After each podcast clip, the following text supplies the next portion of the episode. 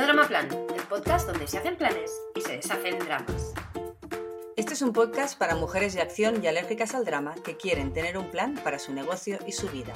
Si como nosotras sientes que estás hecha de materia con potencial y que puedes aportar mucho gracias a tus ganas, tu visión y tu talento, pero que la vida te lanza muchos retos y a veces te sientes sobrepasada, aquí nos vamos a hacer amigas. Venimos a mostrarte que tú puedes diseñar un negocio a tu medida, ese que te dará la vida que quieres, y para conseguirlo solo necesitas un plan. Queremos ser portadoras de soluciones, de cambios de miradas y de muchos aha moments para ayudarte a diseñar el plan que te lleva a conseguir todo lo que te propones. Nos gustaría que te tomaras este podcast como un break en tu día para disfrutar con nosotras de una conversación casual pero llena de valor sobre los temas que más te interesan de la vida y los negocios. Branding, marketing, comunicación, productividad, mindset, inspiración. Coge tu taza favorita, asegúrate de estar cómoda y prepárate para pasar un buen rato mientras compartimos contigo alimento para el cerebro y el alma. Y por qué no, mientras te lanzamos de vez en cuando algún que otro reto. Pero eso sí, siempre sin dramas.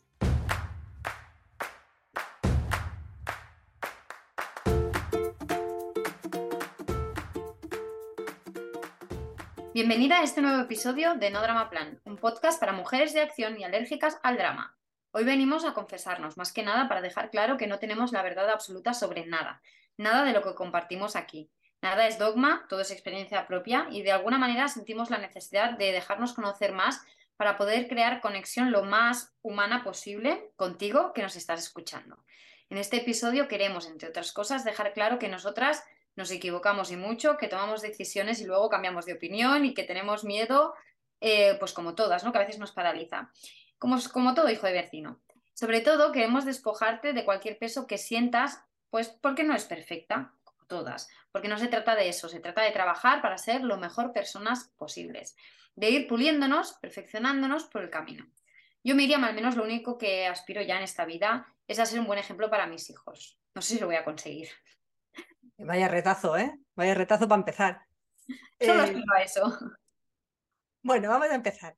Hola, somos Irma y Miriam, las locas que hay detrás de Planifica y Vencerás. Estamos especializadas en planificación y unimos la estrategia, el mindset y la productividad para ayudar a emprendedoras a crear planes de acción y ecosistemas de negocio equilibrados y sostenibles que les permitan o te permitan tener más tiempo y disfrutar más de tu vida. Antes, antes de empezar, te voy a pedir solo un minuto para compartirte un comentario que nos han dejado y que nos encanta. Este, en este caso es de María de la Torre y nos dice, me hacéis reír y trabajar a partes iguales. De verdad, ha sido todo un descubrimiento. Estas píldoras concentradas de información fáciles de aplicar me encantan. Pero lo mejor es que no todo es teoría. Habláis de muchos otros temas que me encantan y que van más allá de la planificación y la estrategia y el marketing. Me siento muy identificada con vosotras. Moláis mucho. Em, estos comentarios nos encantan, ¿verdad, Irma? Y aprovecho para pedir que, por favor, si os apetece, em, podéis dejar comentarios aquí en Spotify, donde lo escuchéis, en la plataforma. Nos podéis enviar mensajes directos y, sobre todo, podéis compartir el podcast si veis que le puede servir a, alguien que conozcáis, a alguna amiga. Nosotras estamos haciendo esto con mucho amor y queremos llegar al máximo de personas posibles, o sea que si nos ayudas, genial. Bueno, a mí, si hay una cosa que me encanta es compartir eh, capítulos de podcast de que me molan, ya lo doy sabes. Fe, doy fe, doy fe. que soy, soy doña compartir y me encanta que alguien me pase el link de un podcast que, me, que, que, sabe que me va a flipar, ¿no? Esto me encanta. Bueno, aquí viene uno de los podcasts más difíciles de grabar de la historia de los podcasts. Vamos a confesar cosas, verdades que nunca hemos confesado y que además ni siquiera nos hemos confesado la una a la otra. Esto va a ser un toma y daca y mm, sí, estamos improvisando un poco, no nos lo hemos mm, pensado mucho porque queremos que fluya y porque al final sabemos que vamos a hablar sobre cosas que nos pueden pasar a muchas de nosotras y que sabemos que pueden aportar, ¿no? Y que de alguna manera pues queremos ofrecer una dosis de realidad para que nos conozcas mejor eh, y la verdad es que tampoco venimos aquí a liberarnos de nuestras cargas en plan a la chao, sino que queremos pues de alguna manera aportar eh, valor. Si te ves reflejada, seguro que, que, te sentirás mejor después de este episodio. Sí, vamos a ver qué sale aquí. Yo mm, ya digo que tengo pensadas algunas. Algunas van a aportar más que otras, ¿eh? pero algunas sí que las voy a compartir para descargar un poco mis mierditas también. También te las digo, ¿eh? O sea... Vale, vale, de acuerdo. Venga, pues. Venga, empieza tú. Empieza he pensado algunas y algunas van a surgir. ¿Vale? Em, yo quiero empezar, yo quiero empezar mm, yo quiero empezar diciendo una cosa y es que eh, me he enterado que Miriam eh, a veces escucha cadena dial. hostia puta. Empezamos muy fuerte, se hace una confesión. Me lo voy a confesar, sí. Me da vergüencita. Mira, me da vergüencita, pero de la grande, ¿eh? De grande. Pero tengo que admitir que cuando voy conduciendo muchas veces, o sea, necesito cadena dial porque necesito cantar. O sea, yo canto en el coche, soy de las que cantan. Que a veces, ahora porque ya voy, vivo lejos y hago en carretera larga y pienso, o sea, vamos a velocidad y no me ven. Pero es que también lo hago en la ciudad cuando estoy aparcada en un semáforo, ¿sabes? Y pienso, ¿me deben estar viendo súper entregada? Ahí cantando cadena dial.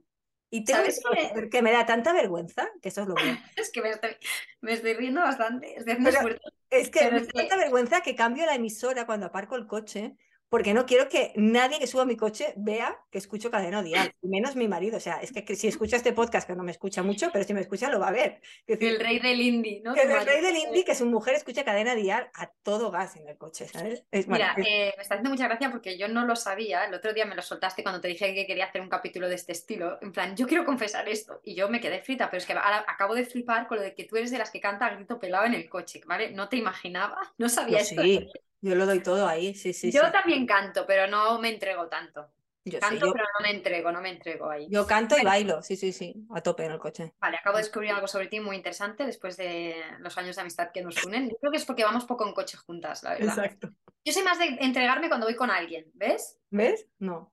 Cuando entonces lo comparto, entonces sí me vengo arriba. Bueno, vamos, a, por algo un poquito más serio, no vamos aquí a hablar. Tengo confesiones gordas, sí, traigo confesiones gordas y cosas que me va a costar explicar y decir. Y la primera que es para mí la más dura de toda la lista que tengo pensada, es sobre la maternidad. Joder, y es que, Hoy van a salir palabrotas aquí, hoy van a salir palabrotas. ¿eh? Yo ya me disculpo, mira, voy a hacer un paréntesis, yo me disculpo si digo alguna palabrota, ¿vale? Porque cuando tengo el guion más escrito, pues obviamente no me salen tan natural decir palabrotas, pero es posible que hoy que hablamos de confesarnos y estamos aquí en máxima naturalidad, pues no me pueda contener.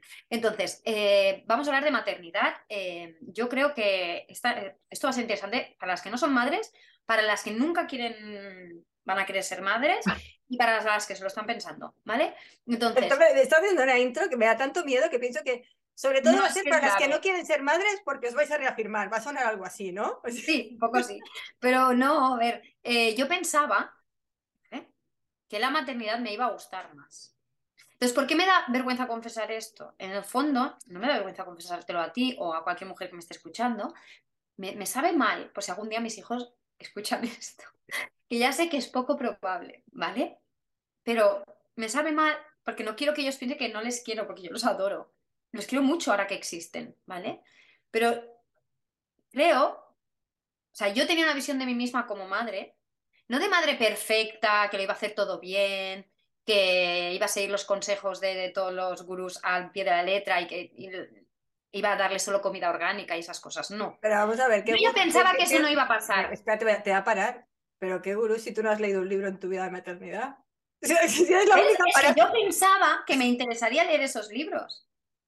¿Entiendes? Por ahí voy. O sea, yo pensaba que esto de la maternidad me iba a interesar más, me iba a gustar más y me iba a, hacerme más adicta, como me han hecho otros temas de mi vida, que son claramente menos importantes.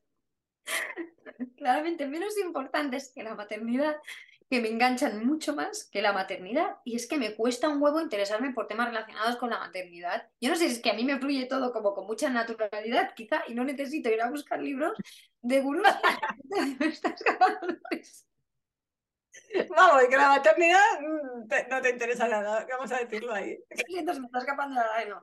Yo me lo paso genial con mis niños, o sea, me encanta mm, jugar con ellos, siempre me me han gustado los niños, siempre he jugado mucho con ellos, con mi sobrina me lo paso teta, que ya tiene cinco años. Yo he sido profe de niños pequeños, he dado clases de. Pues mira, mira, te voy a decir. Me encantan los niños, que conste. Pero yo pensaba que la maternidad como tal me iba a interesar más, me iba a gustar más hablar de maternidad, me iba a gustar hablar de cosas de los niños. No me, no, tú lo sabes. No me, no, yo no te voy a sacar un tema de. O sea, no, no me va a durar más de 5 o 10 minutos. Y luego, delegar luego yo te de niños 10 minutos en tu vida.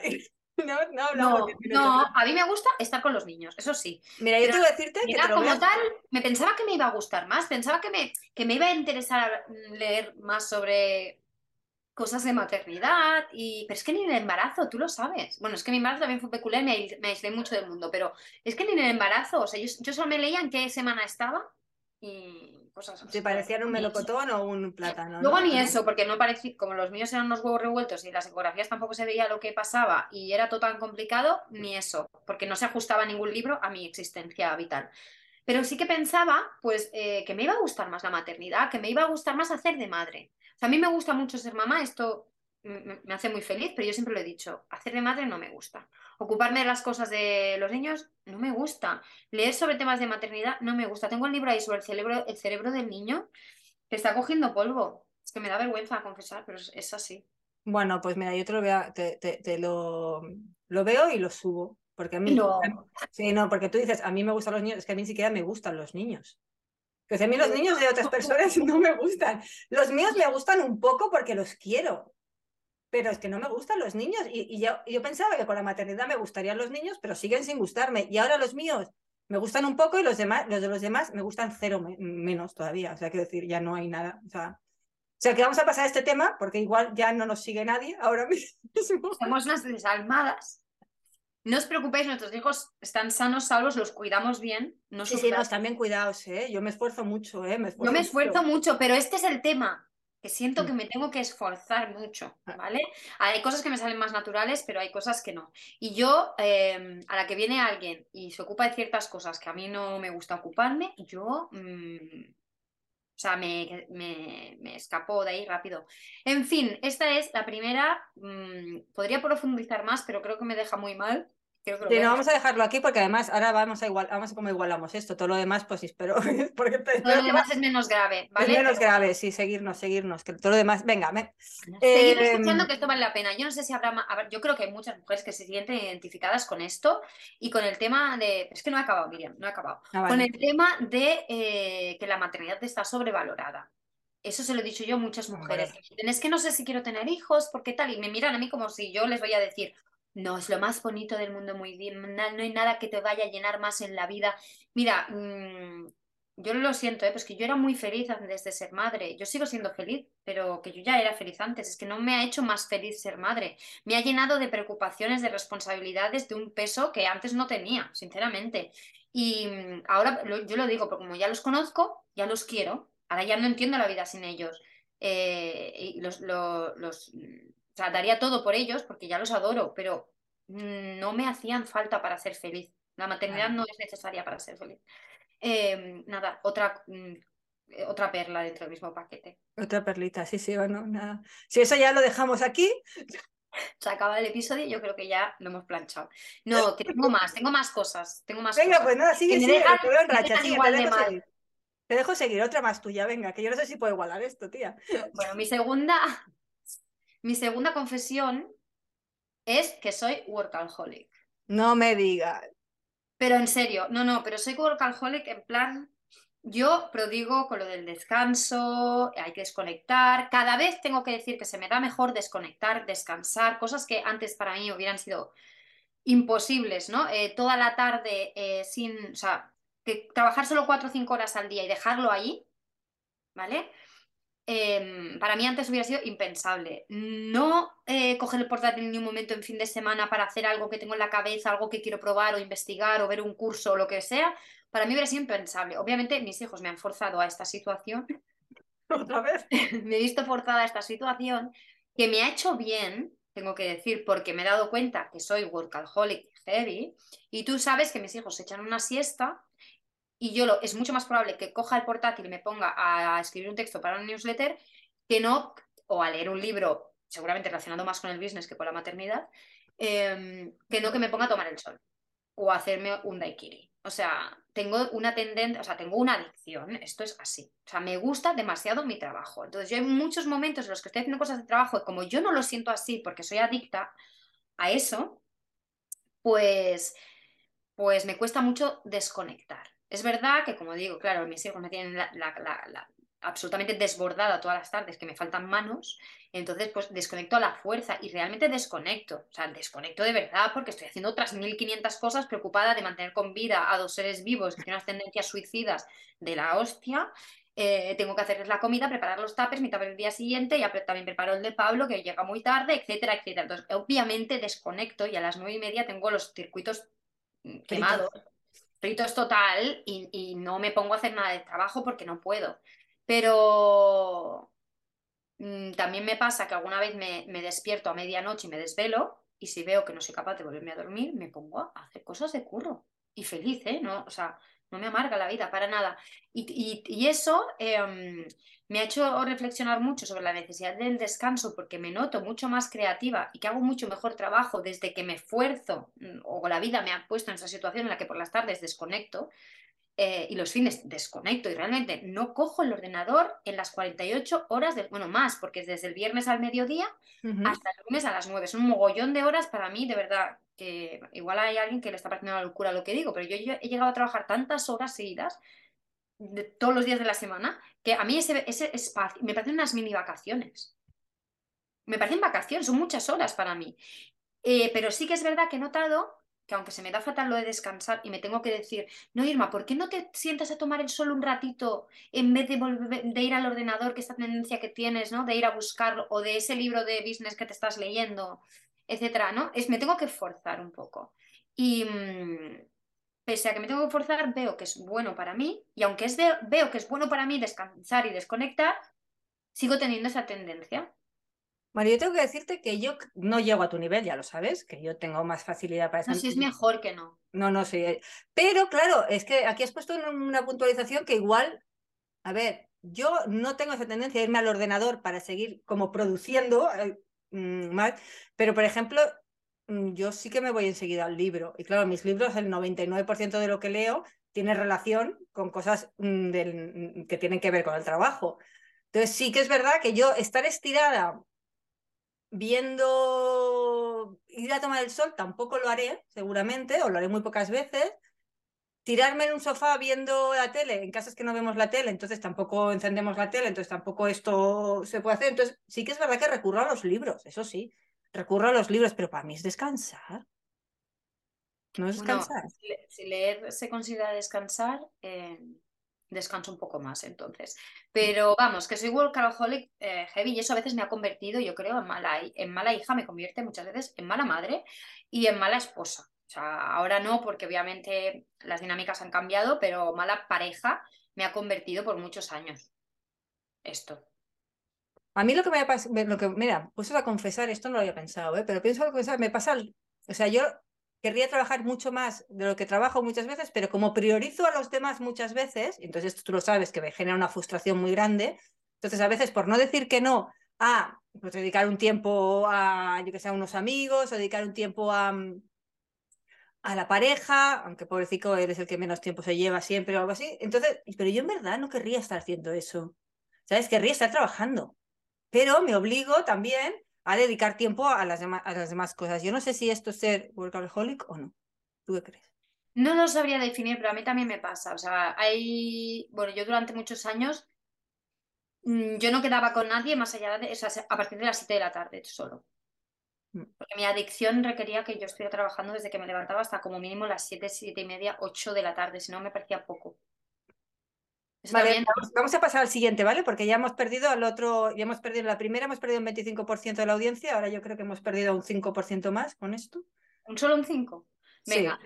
Em, pero ahora te toca a ti una, ¿eh? Porque yo ya he dicho, yo ya he confesado dos cosas que tú solo te has enganchado a la Venga, venga, voy a confesarte una que no sé bien bien cómo explicarla, pero es una cosa que a mí me genera mm, vergüencita un poco. A ver cómo la explico. A ver, yo soy una persona que he sido siempre muy racional, ¿no? Como que he tenido las cosas como siempre muy claras y yo, me, yo presumía un montón de que lo tenía todo muy claro y era tea y no creía en nada y de golpe y porrazo yo llevo unos añitos, que tú lo sabes que también, que voy leyendo más cada vez sobre espiritualidad y voy buscando por ahí información y hay cosas que me flipan y entonces me encantaría creérmelas y bueno, creo un poquito, cada vez creo un poquito más en ciertas cosas, en otras no, que luego viene mi pepito grillo racional y depende en qué momento esté o del mes o de mi vida o no sé qué, pues vuelvo cinco pasos para atrás, ocho pasos para adelante, pero yo como que estoy en una búsqueda de la espiritualidad, pero no se me da bien. A ver, es que a mí también me pasa, yo soy muy racional, sí que es verdad que siempre he dicho que mm, realmente creo que hay algo superior a nosotros que no sabemos explicar ni podemos controlar, y yo vivo con esta sensación, pero que no tengo ni idea ni de cómo se llama ni de cómo llamarlo, y no es de momento nada de lo que me han contado. de ninguna, ninguna versión de las que leo, llámale religión, llámale como le quieras llamar, a mí me encaja, ¿no? Entonces sí que es cierto que siento siempre he sentido que yo, yo le llamo karma, ya sabes que tú y yo entre nosotras decimos el karma, el universo. Mm. Sí que creo que hay algo que es más, algo que no sabremos explicar nunca, porque está muy por encima de nosotros, pero sí que es verdad que a medida que te vas haciendo mayor, a suena que somos súper mayores, somos súper jóvenes, pero a medida que te vas haciendo mayor, sí que te vas haciendo ciertas preguntas, ¿no? y, y para mí es muy importante la sensación de tener un propósito, ¿no? Yo me pregunto mucho, pero bueno, mm. ¿qué he venido a hacer aquí? Es que ¿por qué existo? Esta pregunta me la hago desde que soy súper pequeña y siempre he, vivido en la búsqueda, en esta búsqueda del...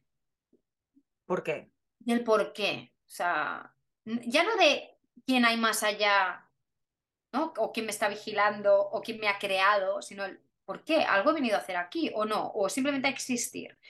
Que también te digo que esa sensación de, pues que igual solo he venido a existir, tampoco está tan mal y a veces me da mucha paz, ¿eh? Pero a mí lo que me pasa es que este proceso al revés, que yo he vivido muy en paz con el solo he venido a existir y de un tiempo a esta parte es como, no, ¿sabes? No, pero entonces voy buscando respuestas ahí, entonces, vale, entonces, ¿qué?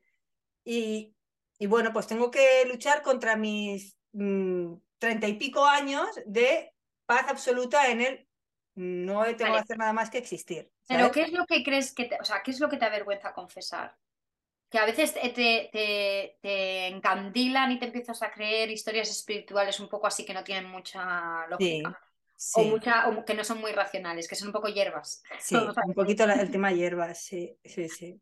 Te sientes un poquito... Yo voy a confesar una cosa que esto, yo, no te lo he dicho a ti. Bueno, una cosa sí la sabe. Por ejemplo, el año pasado estuve buscando también, estuve investigando también sobre temas de eh, astrología.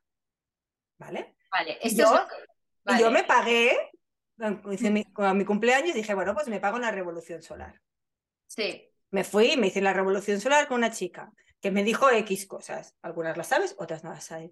A mí me condicionó todo el puto año la revolución solar, porque me dijo una cosa que no me molaba nada, que, que no pasó al final, pero yo ah. estuve todo el año ahí luchando con esta movida que tenía en mi cabeza, ¿sabes? En plan, y era en plan, a ver, ¿esto es de verdad lo que estoy buscando? o sea, estas certezas estoy buscando en el exterior, ¿sabes? Que luego me crean una inseguridad. Que, esto este no es el camino, ¿sabes? Miren, ¿qué, ¿qué certezas buscas ahí fuera? ¿No? Pues entonces, no sé, me da vergüenza reconocer, supongo que estoy buscando unas certezas que no encuentro porque quizá he dejado de confiar en que es suficiente las certezas que tengo yo ya de por mí, no lo sé. No sé qué es lo que me da vergüenza confesar. De todo esto. Pero hay algo que tú notas con lo que no estás cómoda. Pero hay algo que no, que no. Pero ya sabes que yo el tema de la astrología no lo conozco mucho, ni soy muy ducha en el tema. Em, porque a mí hay algo que no me acaba de encajar y nunca me he acercado mucho a ese tema, más allá de lo, de lo popular, ¿vale? Mm. sí que tengo muchas amigas a las que considero personas súper sensatas, inteligentes y válidas que, confían mucho ¿no? y que creen mucho en todas esas cosas y a veces me dejo aconsejar en ciertos temas por ellas porque creo que tienen cierta sabiduría, pero eh, a mí no me, no me acaba de encajar. Y el tema de, al final, creo que es normal que nos encontremos buscando respuestas a ciertas preguntas. Otra cosa es que a veces, ¿no? por cómo tú te has etiquetado siempre de persona racional, atea y tal, eh, des por hecho que, claro, estas cosas a ti no, no te tendrían que estar, no te las tendrían que estar colando, ¿no? Por decir de alguna manera. Pero bueno, eh, hay mucha gente, yo sé que muchas chicas que nos escuchan deben tener esta inquietud. Sé que hay muchas que confían mucho en la astrología. A mí me genera mucha inquietud que alguien me diga, ¿no? Como lo de la revolución solar, yo te dije, yo no me lo voy a hacer porque yo no quiero sentirme condicionada por lo que me hayan dicho. Mm, sea verdad o no, no me, da la sensación de que me va a coaccionar mucho y me va mm. a influenciar de una manera en la que yo no, no quiero no quiero ir por la vida así.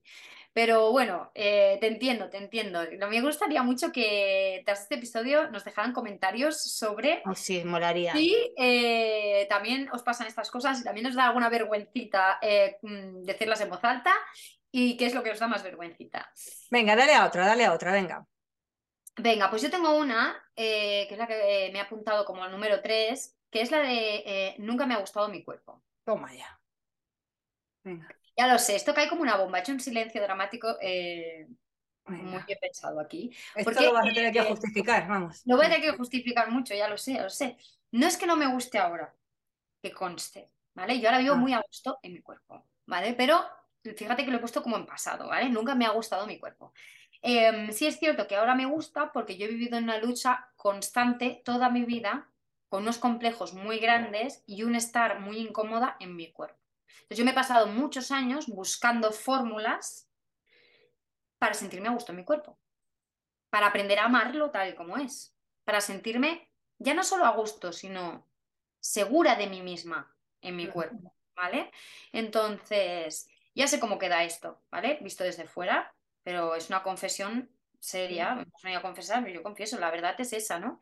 Eh, siempre he sido, de- desde muy pequeña, fui una chica, mm, una niña muy eh, eh, tímida, muy introvertida, muy vergonzosa, esto lo, lo he contado muchas veces, y yo he hecho un trabajo interno y externo muy profundo para aprender a quererme, a aceptarme como soy, a ver que muchas cosas que la gente señalaba como un defecto no lo son, sino que son lo que me hacen yo misma. Y me ha costado, ¿vale? Que esto igual tiene que ver con traumas del pasado, eh, mm, cosas que me han pasado de pequeña, eh, no dentro de mi familia, por supuesto, porque he tenido un entorno familiar maravilloso, pero sí con ab- abusonas en el patio, ¿no? Que, que tuve muchas, pero yo era una niña muy chiquitita, muy pequeñita, y yo creo que también el tema de mi tamaño, ¿no? Que yo soy muy menudita, también me ha influenciado mucho en todo esto. Pero luego en la época más de adolescente yo empecé a ganar peso porque tengo, la gente se piensa que yo soy súper delgada, todo el mundo me dice, tú eres súper delgada. No, yo estoy delgada. O sea, estoy delgada y ahora quiero pensar que no estoy delgada, estoy fuerte. Pero eh, empecé a ganar peso, eh, me lo hicieron notar, eh, me empezó a crear muchísimas inseguridades y complejos y ahí fue cuando yo empecé a desarrollar mmm, complejos que me afectaban en serio, me afectaban mucho a mi seguridad, a cómo yo me enfrentaba a las cosas, a hablar en público, a, a, mil, a mil cosas, ¿no? Que, eh, al final yo creo que todas tenemos complejos. O sea, estoy segura que Giselle Bunchen tiene complejos. Mm, seguro. Bueno, la podemos, la podemos invitar y preguntar. o los ha tenido. Quien digo Giselle Bunchen, cualquiera que os venga ahora a la cabeza. Pero sí que es verdad que he aprendido a amar mi cuerpo a base de hacer un trabajo muy profundo de introspección y de trabajar para que ese cuerpo me guste. Es decir, si yo veía algo que no me gustaba, ¿vale? Pues empecé a interesarme por la nutrición, a comer más saludable, a hacer deporte, a trabajar eh, el cuerpo en el gimnasio para que ese cuerpo, ¿no? Para moldearlo al final, para que tomara una forma que a mí me gustara más. Y poco a poco en ese proceso, que es mucho más vanidoso y superficial ¿no? Eh, de lo que lo es ahora, uh -huh. he encontrado una manera de amar a mi cuerpo y de dar las gracias y de respetarlo, sobre todo desde que he sido madre, porque a mí me parece muy heavy haber sido madre de gemelos, sinceramente, las que son madres de trillizos ya lo flipo, pero pensar que en un momento en mi cuerpo hubieron eh, dos pares de pulmones, más los míos, mm. dos corazones, más el mío. ¿Sabes lo que quiero decir? Me, y, yo estaba gestando y generando el, ese milagro, que además mis bebés son un milagro por todas las circunstancias en las que se gestaron, me parece que mi cuerpo se merece un templo. Eso es así. Sí. Y con el tiempo he aprendido a verlo como un templo, como el vehículo que me da la vida, como un, mmm, o sea, una casa a la que cuidar, ¿no? Y yo ahora como, como, como, y hago deporte como lo hago y entreno como entreno por respeto a mi cuerpo.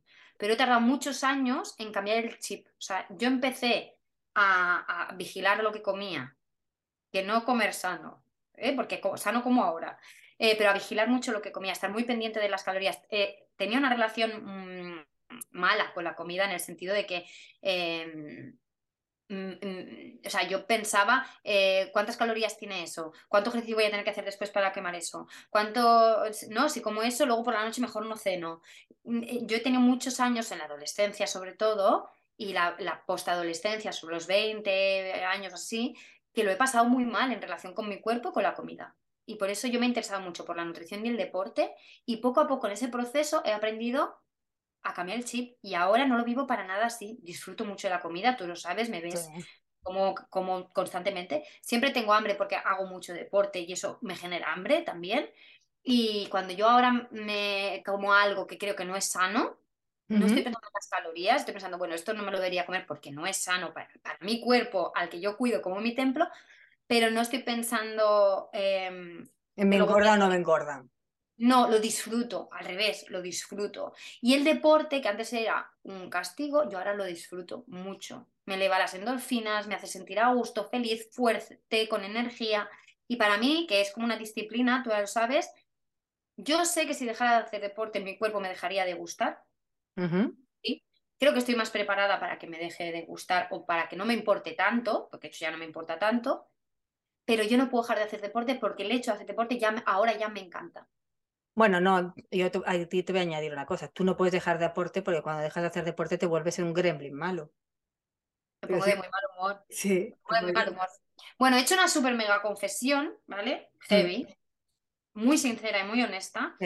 Eh, y también la hago porque sé que muchas mujeres tienen problemas en relación con su cuerpo y con la comida y que incluso las personas que menos lo parecen las tienen, como yo siempre No sé por qué he dicho esta pobre mujer, ¿eh? ahora me ha venido a la cabeza eh, sin más.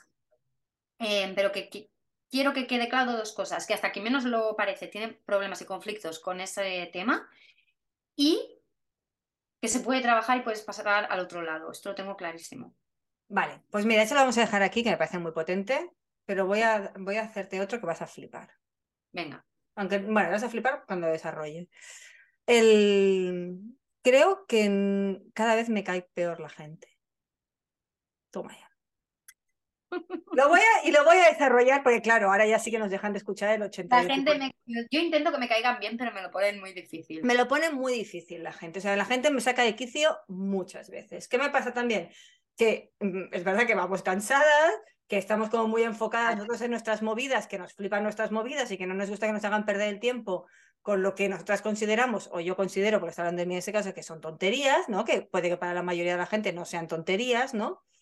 Pero mm, claro, a mí me pone muy nerviosa. A mí no me gustan los chismes, por ejemplo, los rumores, mm. en los de que si a mí me llamas para contarme chismes o rumores, es que mm, normalmente o cuelgo el teléfono o lo corto enseguida. No me cae bien la gente que no toma decisiones, que me está calentando la cabeza con los mismos bucles todo el día. O sea, si tú me puedes venir y contar una cosa y yo te escucho atentamente y presto mucha atención porque te tomo muy en serio, a ti y a todo el mundo, tomo muy en serio a todo el mundo. Pero la tercera vez que me vienes a contar la misma cosa, probablemente te he desconectado, en el, antes de que empieces a hablar, ya he desconectado. O sea, y eso tengo que reconocer. O sea, cada vez me cuesta más que me caiga bien la gente. A mí me cuesta que me interese la gente. Que me interese, exacto. Me cuesta más encontrar gente que me interesa, que su conversación me interesa, porque la conversación superficial, esa la tenía yo mm. apuntada aquí en lista, ¿eh? Odio la conversación superficial hablar del tiempo, la típica conversación de ascensor.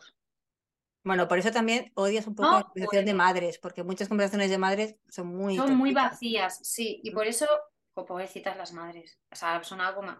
Pero que hay madres... Porque somos madres, o sea, como... Sí, sí, es verdad, somos madres. a veces no me veo a mí misma como una madre. En fin. Pues somos bimadres. No, no, de golpe, toma, zasca, dos. Pero a veces no me veo como una madre, es heavy. La cuestión, eh, que la conversación superficial me aburre soberanamente. Entonces yo hay muchas... Yo creo que esto tiene que ver, Miriam, con el hecho de que a ti y a mí, y coincidimos las dos, nuestro tiempo es sagrado. O sea, yo hmm. tengo tantas cosas interesantes que hacer con mi tiempo. Entre una, mis hijos. Y dos, mi trabajo, que me encanta, me apasiona, y toda esa pila de libros que me vas recomendando tú sin parar, porque ya hablaremos de eso también, em, que, tengo para leer, incluso luego series documentales con los que me divierto, me entretengo, me hacen reflexionar, estar perdiendo una hora o dos horas en una cena con gente, con conversación vacía y superficial, me parece una pérdida de tiempo. Yo sé que soy muy radical con esto. Y sí, pero esto, cenas digo que no.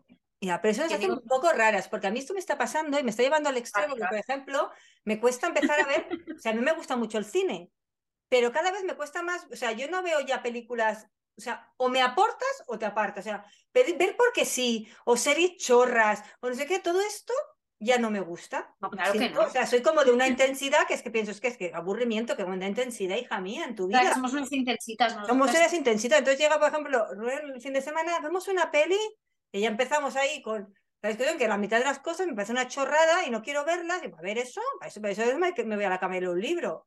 me, leo mi libro y es que, claro, al final, igual a mí no me cae bien la gente, pero es que igual yo no voy a caer bien a la gente tampoco. Bueno, no sé, nos así, ¿eh? un poco antipáticas. También tengo que decir que cuando yo encuentro, como es tu caso, o como el de otras amigas que tengo, que son un encanto y un amor, eh, personas con las que tengo conversaciones interesantes, yo puedo estar horas. Así, ah, claro. Y se me pasan las horas volando. Y el otro día vos con mi amiga Silvia no nos dimos cuenta y yo que no bebo casi nunca, nos pimplamos una botella de vino allí charlando, ¿sabes? Mm. Y digo, ostras, ¿y, cómo ha pasado esto? Porque me parecía una conversación súper interesante y no os penséis que estábamos hablando de la... De metafísica. De metafísica, ni de cuántica, ni de, ni de filosofía profunda. ¿Vale? Hablamos de nuestras cosas, de nuestras reflexiones, tanto de trabajo como de maternidad, como de seres humanos, eh, pero era una conversación interesante y cero superficial. Y yo te entiendo perfectamente. tengo que decirte aquí que, mm, sabes que yo voy una o dos veces a la semana, voy a caminar con, con Neus, con una amiga, que ya es profesora de filosofía. Al principio venía más gente a caminar con nosotras, ya no viene nadie a caminar con nosotras, vamos solo Neus y yo. Y el otro día estábamos en una de nuestras conversaciones, que era de filosofía, exactamente, y llegamos a la conclusión de por qué nadie camina con nosotras. En plan, pues, ¿En serio? ¿La gente ha dejado de venir? Sí, sí, yo no sé si es porque no les gusta caminar o es porque, claro, como solo hablamos de nuestras movidas, de filosofía, de movidas así, o sea, súper densas, claro, la gente no viene. Hostia. Igual al final le vas a caer tú mal a la gente. no, por eso te digo, por eso te he dicho, digo, a mí no me cae bien la gente, pero es que igual empiezo a caer yo mal también, ¿eh? tampoco va a pasar nada, ¿vale? No, tampoco va a pasar nada. Tampoco va a pasar nada, y eso también lo quiero decir para todo el mundo. O sea, si le empiezas a caer mal a la gente y la gente desaparece de tu vida porque lo que a ti te interesa a esas personas ya no les interesa, quizás esa persona no era tan importante en tu vida, ni hace falta que se quede y no pasa nada. No pasa nada. Venga, seguimos, venga. Si hay alguien ahí, seguimos. Si hay alguien ahí, seguimos. Soy una persona muy dispersa, pero la gente flipará, pero tú lo sabes. Mm. Muy dispersa, pero a la vez estoy obsesionada con la productividad y la eficiencia. O sea, soy súper incoherente en, en este tema, pero eso es la verdad. Bueno, y es que creo, creo que sabemos que te lo tienes que diagnosticar, porque sabemos que creemos que estás enferma. no digas enferma, que hay gente que tiene eso. Y no está es un trastorno, no es enfermedad, es un Yo creo que tengo TDAH, o como se diga porque no me lo he dado a diagnosticar, no estoy segura de cómo es el término correcto, pero creo que tengo un trastorno de déficit de atención e hiperactividad. Hmm. ¿Vale? Siempre, me, mm, siempre he dicho que soy muy intensita, siempre he tenido la sensación de que soy un tantito hiperactiva, soy multitasker por naturaleza y me he esforzado mucho en los últimos años por centrarme, por, ¿no? hiperfoco, hmm. centrarme para ser más productiva, para no tener que trabajar tantas horas, porque ya sabía que era malo para mí estar tantas horas trabajando y sé perfectamente que muchos años he trabajado muchas horas porque en el fondo soy una dispersa. Porque en el fondo soy multitasker. Y el, multitasking no es eficiente. No. Entonces, me ha costado mucho darme cuenta.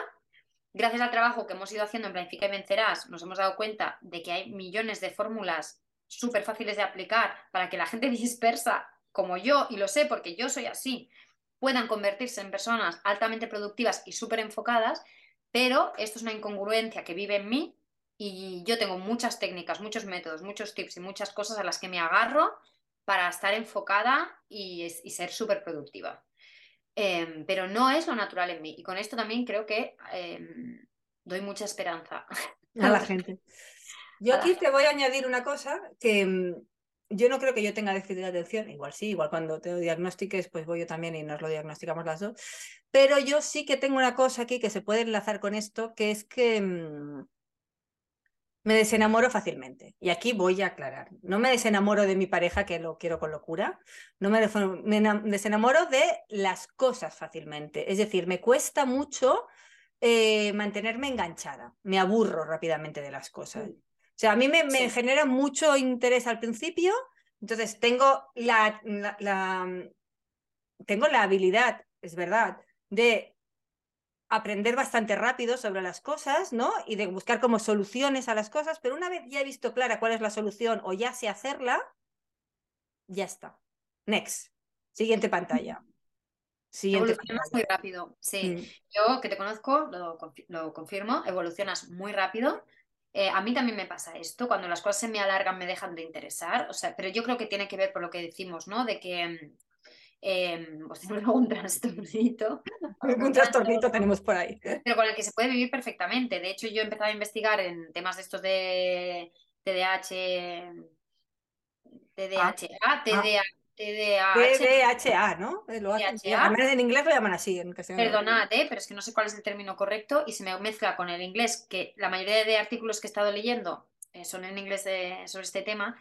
Em, y, por ejemplo, em, es, es común que la gente que le pasa esto, precisamente porque se obsesionan con eh, controlar esto, acaben siendo personas con muchísima memoria, con muchísima capacidad de foco, porque centran muchos esfuerzos de su vida en aprender a enfocarse, a ser productivos, a memorizar, etcétera, etcétera. Entonces, em, a mí me dio mucha, mucha paz, no me hizo sentir mal empezar a identificarme con esto. Hmm. Tampoco quiero que nadie se sienta mal si está diagnosticado formalmente con esto, porque no me parece un problema para nada. Me parece simplemente pues, una, eh, una manera de conocerse mejor a uno mismo, ya está. Pero eh, la gente se piensa que yo soy, eh, mm, es verdad que soy muy cuadriculada para ciertas cosas, pero es fruto, es como lo del cuerpo, ¿no? Y mi pasión por el ejercicio y la nutrición ahora. Es fruto de un trabajo personal que he hecho en esa dirección. Pues ahora. Pues ahí lo me da vergüenza ah, decir la verdad, porque la gente me, siempre me, ¿no? me trata como, es que tú que eres tan ordenada y tan planificada y tan... Bueno, es que he desarrollado técnicas, pero no soy así de natural. Bueno, ahí lo dejamos. Em, me toca a ti, ¿eh? ¿Me toca a mí otra vez? No, acabo de decir, ¿no? Lo que hace que tú te has enganchado. Ay, es que, no sé, nos parecemos demasiado. Venga, va, voy a por otra que tengo aquí apuntada. Eh, me, cuesta mucho no hacer. Uy, perdón, que se me ha caído un rotulador. Eh, me cuesta mucho no hacer de madre a mis. Sí, sí, sí, quería que lo dijeras. Si no, te lo hubiera dicho yo. Sí. Vale, tranquila, ¿eh? No, sí. Tranquila. Tenemos, un problemita, tenemos un problemita aquí. Tranquila que no he acabado la frase. He apuntado. Y me cuesta mucho soltar y no sentirme responsable de sus resultados. Sí, sí, sí. Vale, y Pero me gusta que lo veas, me gusta que lo veas, porque esto hemos estado hablando de esto más de una vez. Bueno, pues lo voy a aceptar, ¿vale? Y lo voy a aceptar porque por, me he dado cuenta, o tú me has hecho darme cuenta, bueno, tú y más gente, de que eso en verdad no es bueno, ni para mí ni para ellas. No. Al final, nosotras nos tenemos que hacer responsables de darles las herramientas correspondientes y transmitirles todo lo que nosotras sabemos de ayudarlas en el proceso de planificación, de crear una estrategia, pero los resultados son cosa suya. Los resultados son su responsabilidad, no la tuya. Ya, pero me, cuesta mucho, me cuesta mucho. Y yo luego, yo luego voy dando, ¿eh? ¿cómo se dice? Consejos vendo que para mí no tengo. ¿eh? Yo a todas mis amigas emprendedoras les digo, es que eso no es tu responsabilidad. Es que no... Y luego yo soy la peor. Es que doy fe de esto. Las materno mogollón. Yo hice esto y además es que es algo importante, que muchas veces hemos hablado, porque sí que es verdad que creas, crea sufrimiento. O sea, es verdad, o sea, que otra persona no, no implemente, no se comprometa, no ejecute por lo que sea, porque no sea capaz o porque no quiera, por lo que sea, eh, al final a ti te hace sufrir. A mí me hace sufrir un montón, yo lo paso fatal. Lo paso fatal tú lo sabes, ¿no? Que además siempre me tiro mogollón de piedras encima, ¿no? Empiezo con el látigo. Es que quizá no se lo he explicado bien, es que quizá tendría que haberle dado otra ficha, es que quizá debería haberle hecho otra infografía, es que quizá debería haberle hecho tres vídeos en vez de uno, es que quizá, ¿no? Y siempre me echo como la culpa encima en este sentido porque me siento culpable, porque no están pasando la acción o porque no están teniendo los resultados que yo esperaría o porque veo que no están explotando un potencial que tienen ¿no? Mm. Y me siento como responsable y me hace sentir culpable, lo cual no tiene ningún sentido porque al final mm, es como lo de la clase, ¿dónde lo vimos esto de la clase de yoga? No sé dónde lo vimos. Si tú vas una te apuntas a yoga, ah, sí, que te expliqué para mejorar tu flexibilidad, me lo explicaste tú, ahí me mm. lo hiciste ver. Eh, em, para mejorar tu flexibilidad y eh, vas de, de, cuatro clases a la semana que te recomendaría la profe de yoga, tú vas una no, y a cabo de dos meses le dices, oye, mira, esto del yoga no es para mí porque no está dando resultados, yo no estoy mejorando mi flexibilidad. ¿No? La profesora te va a decir, pero bueno, a mí qué me cuentas, si tú no vienes aquí, si vienes una vez al mes y yo ya te dije para mejorar tu flexibilidad, deberías venir cuatro. Yo, cuando tú vienes aquí, te doy las herramientas, bla, bla, bla, pero la que tiene que hacer, ¿no? Y pasar a la acción eres tú. La culpa, yo nunca le diría es una profe de yoga a la que no he ido a sus clases, es Mm. obvio, pero es el símil, ¿no? Más, más parecido y es, es verdad, o sea, lo que pasa es que no puedo evitarlo, ¿eh? Y, y me está costando mucho, porque mm, pese a que pensaba que la maternidad me iba a gustar más, tengo unas tendencias maternales eh, he- Sí. heavies. Sí, total. Sí, sí. Y mm, venga, vamos con otra, vamos con otra. Em, ahora voy yo, a ver, ¿qué, qué te puedo decir yo? Ah, bueno, mira, te voy a decir esta. Em, que me cuesta mucho pedir ayuda. Me No, cuesta mucho pedir ayuda por varios motivos, lo voy a des- desarrollar. El primero es como muy obvio, que es que me, me sabe mal molestar. ¿no? O sea, la primera es que me sabe mal molestar, siempre pienso que la vida, la gente tiene otras cosas que hacer más importantes. Vale, esta sería como la obvia que le debe parecer, le debe pasar a la mayoría de la gente. Pero ahora viene con la parte chunga, ¿vale? Que es la chunga. Y es que me cuesta mucho pedir ayuda porque todo el mundo me parece un poco lento. Y entonces, como no tengo paciencia para esperar, o la curva de aprendizaje que implica que la otra persona haga lo que, lo que le estoy pidiendo. Es decir, si le tengo que empezar a explicar, vamos a hablar de mi marido en este caso, que lo deja muy bien todo el. Pobrecito. Rubén. Pero si yo le tengo que decir, Rubén, haz esto de los niños, y para eso le tengo que explicar dónde está cada una de las cosas, cómo se tiene que hacer, cómo no sé qué, no sé qué, no sé cuánto, paso, paso, y lo hago yo.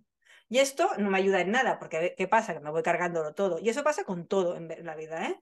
Con todo. Hay muchas cosas, y también, ¿verdad? En las clientas también me pasa a veces, si ahora lo pienso, que muchas veces en vez de delegar cosas que ellas podrían hacer, les acabamos haciendo, o yo les acabo haciendo muchas cosas que tendrían que hacer ellas, pero por la falta de paciencia. Aquí estoy enlazando dos cosas, el de la ayuda y la falta de paciencia, ¿no?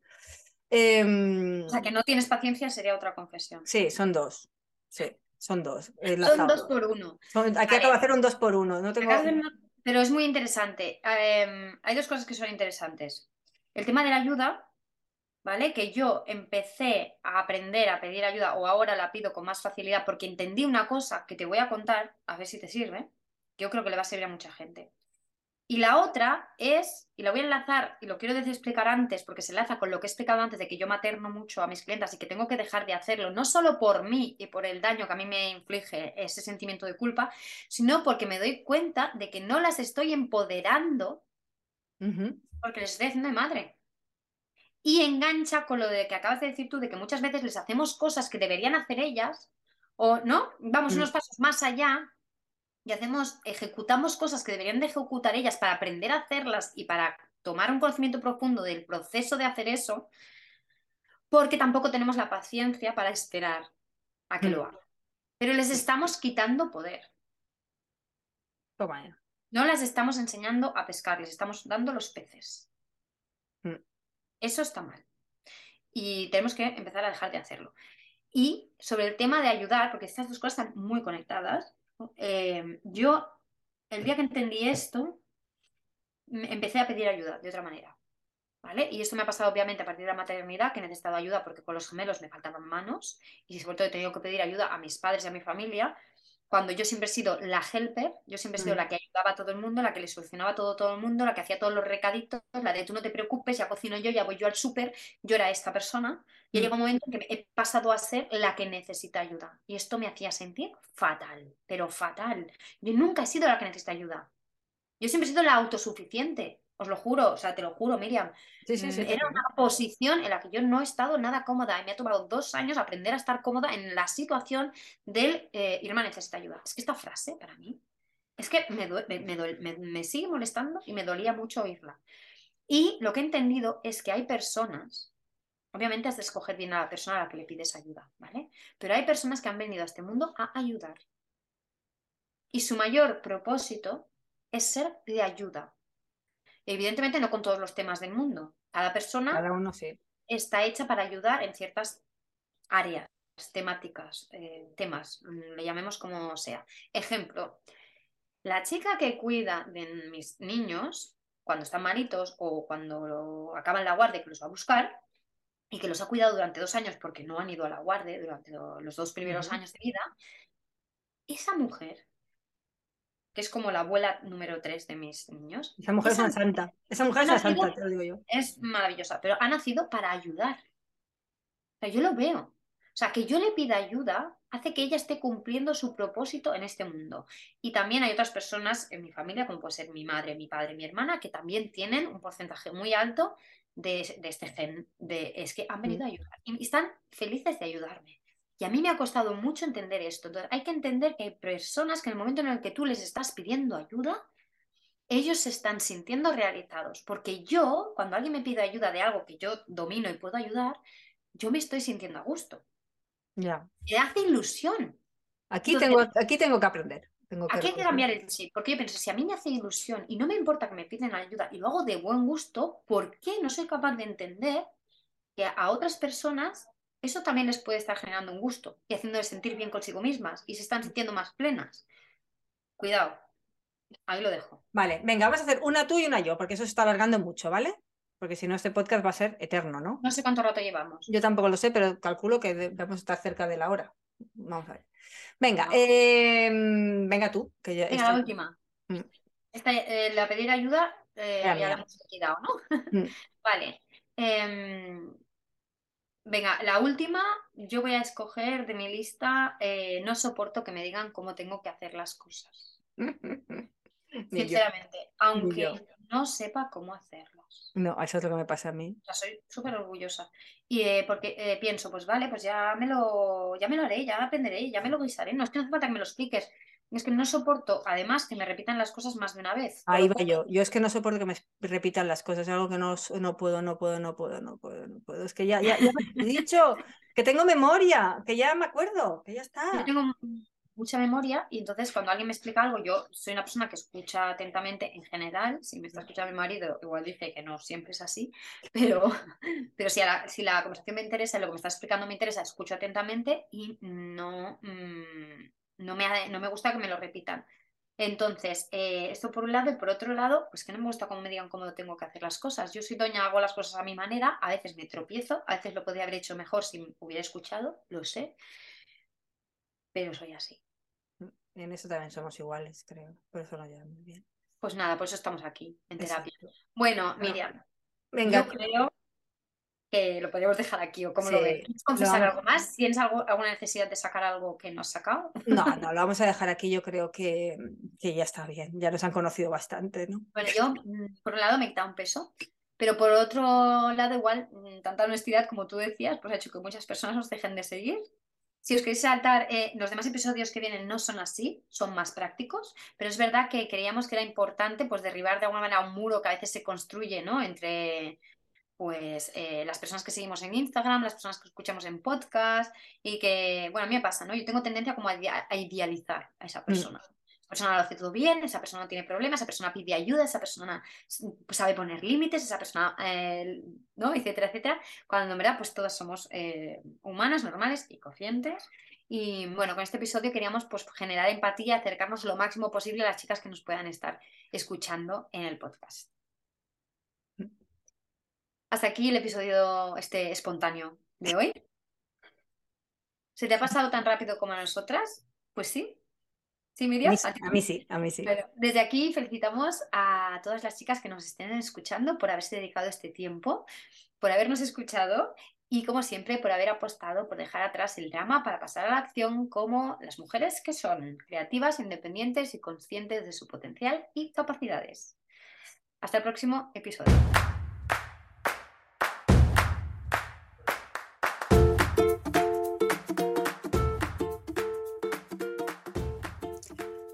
Una cosita más. Si lo que quieres es tener en tus manos el truco de toda mujer productiva, dejar de ir como pollo sin cabeza, ser capaz de ponerte objetivos y organizarte para conseguirlos y, quizá más importante aún, planificar tu día de manera eficiente, clara y simple, tienes que descargarte gratis ahora mismo el planificador, nuestro recurso gratuito para que consigas materializar todo lo que te propones. Gracias al foco y la claridad que nos da nuestro planificador, nosotras hemos conseguido tener un equipo y un negocio sostenible y próspero. Y ahora queremos que lo tengas tú. Así que te dejamos el link para que te lo descargues en las notas de este episodio. Tener el control empieza por una buena planificación. Y recuerda, lo único que te separa de tu sueño es un buen plan.